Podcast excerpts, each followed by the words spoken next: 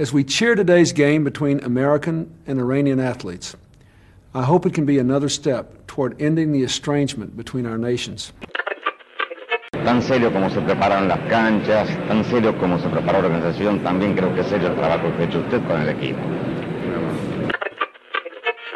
O que é certo é que isto não convém a ninguém e eu penso que tem que existir o diálogo entre os jogadores e a Federação para isto ficar ultrapassado para bem de todos. É tudo. Quando o sorteio do Mundial 2018 saiu e no grupo E, junto a Brasil e Costa Rica, ficaram emparelhadas as seleções da Suíça e da Sérvia, poucos foram aqueles que anteciparam um dos jogos mais tensos de todo o torneio russo.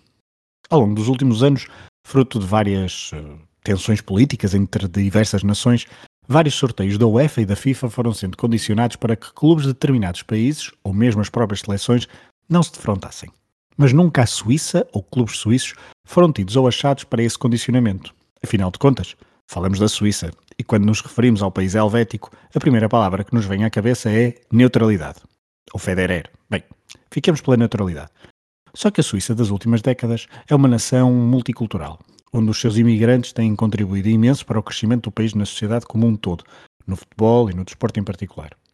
Habituámos-nos a ver jogadores de várias origens na seleção suíça e essa talvez tenha sido uma das forças para que se tenha consolidado regularmente nos principais torneios de futebol. Uma das regiões que tem mais contribuído para a seleção suíça são os Balcãs.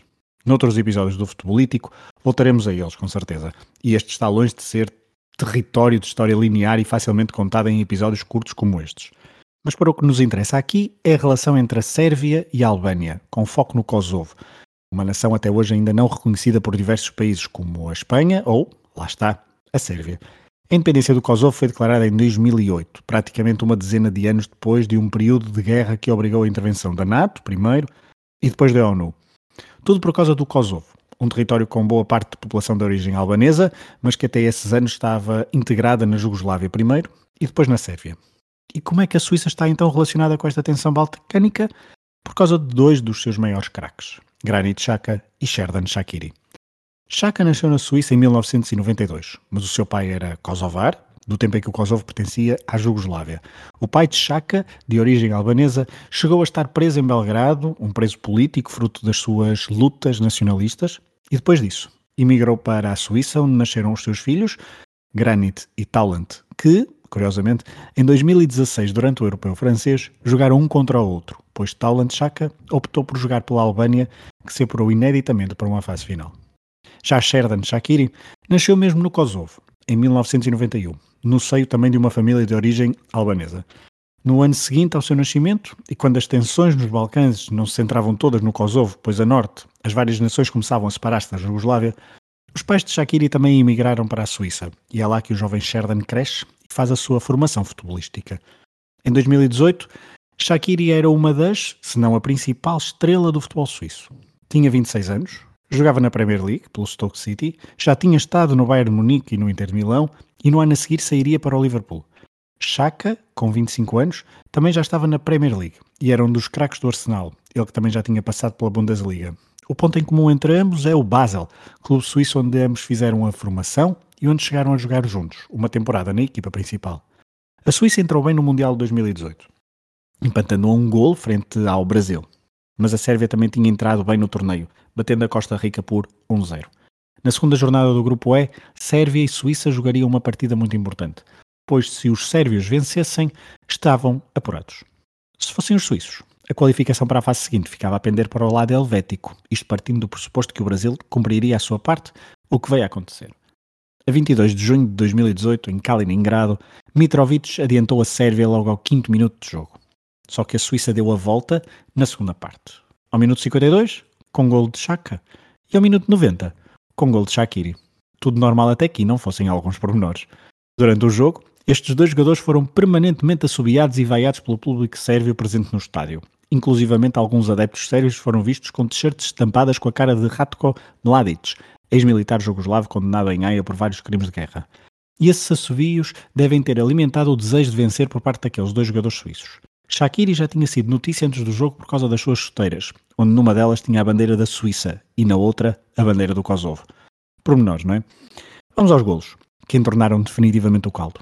Quer um, quer outro, Mal a bola entrou na baliza, correram a festejar para o público sérvio, fazendo um gesto com as duas mãos, entrelaçando-as, aludindo à águia negra de duas cabeças presentes na bandeira albanesa. Não foi uma coisa irrefletida e fruto do momento. Foi algo que estava pensado na cabeça dos dois. Até porque na antevisão ao encontro não se falou de outra coisa senão da possibilidade de tensão entre os vários craques suíços de origem em nações da ex-Jugoslávia, para além de Shakiri ou Chaka, o treinador Petkovic, os avançados Seferovic e Gavranovic, ou mesmo o experiente médio Beirami, também tinham todos passado familiar que os ligava, de certa forma, à Sérvia, que seria então a adversária na segunda jornada do Mundial. O gol de Chaka já tinha sido tenso, mas o de Shakiri, que deu a vitória nos últimos momentos de jogo, fez explodir o estádio e nos festejos é possível ver que não só ambos os jogadores, como outros, como foi o caso do capitão Lee Steiner, sem qualquer relação familiar com a Sérvia, a reproduzir o gesto para as bancadas de adeptos bastante irados. Mas as repercussões não se fizeram sentir apenas em Kaliningrado. No Kosovo, milhares de pessoas vieram para a rua festejar a vitória suíça. E na televisão albanesa, o gol de Shakiri foi narrado desta forma. Largon topin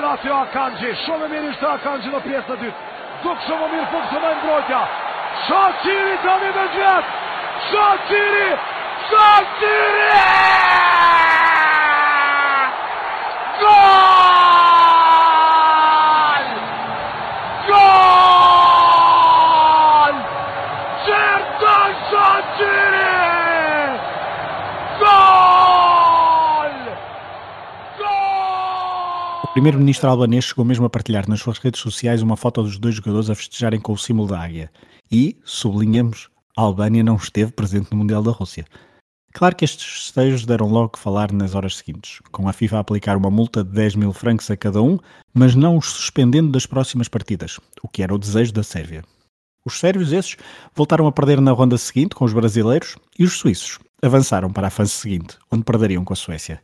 Meses mais tarde, Chaka pediu desculpa pelos seus festejos, de uma forma bem mais sincera do que o seu colega Shakiri, que, e cito livremente, pediu desculpas a se alguém na Suíça, talvez no meio das montanhas, tivesse ficado ofendido com o gesto. Já ao serviço do Liverpool, Shaqiri ficou de fora de um jogo da Liga dos Campeões que o Liverpool ia fazer em Belgrado. Jurgen Klopp e o staff do Liverpool acharam prudente não levar o jogador. Aquele festejo no Mundial de 2018 ainda estava fresco na cabeça de muitos sérios e foi melhor prevenir. Por capricho do sorteio, para o Mundial 2022, Sérvia e Suíça voltam a cruzar-se na fase de grupos e têm encontro marcado para a terceira e última jornada do Grupo G, onde também volta a figurar o Brasil. E será errado presumir que os sérvios já tenham esquecido o que aconteceu em Kaliningrado em 2018. Em Doha, no próximo 2 de dezembro de 2022, quererão vingar essa derrota, logo agora que têm uma geração mais talentosa. E Shakiri já não é a estrela suíça como há quatro anos. As we cheer today's game between American and Iranian athletes, I hope it can be another step toward ending the estrangement between our nations. Tan serio como se preparan las canchas, tan serio como se preparó la organización, también creo que es serio el trabajo que ha hecho usted con el equipo. O que é certo é que isto não convém a ninguém e eu penso que tem que existir o diálogo entre os jogadores e a Federação para isto ficar ultrapassado para bem de todos. É tudo.